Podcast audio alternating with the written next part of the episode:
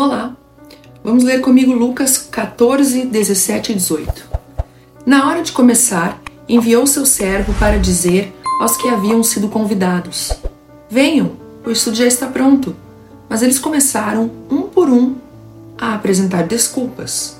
O primeiro disse: Acabei de comprar uma propriedade e preciso ir vê-la. Por favor, desculpe-me. Jesus estava contando uma parábola de um homem que preparou uma grande ceia e convidou muitas pessoas, mas todas arranjaram desculpas. Esse homem fez tudo para que todos participassem de um grande banquete, mas elas se recusaram. Será que não estamos dando desculpas também? O Senhor está chamando. Temos a palavra de Deus mostrando, os profetas avisando. Todos os dias alguém está na TV pregando a palavra, na internet alertando as pessoas sobre seus caminhos.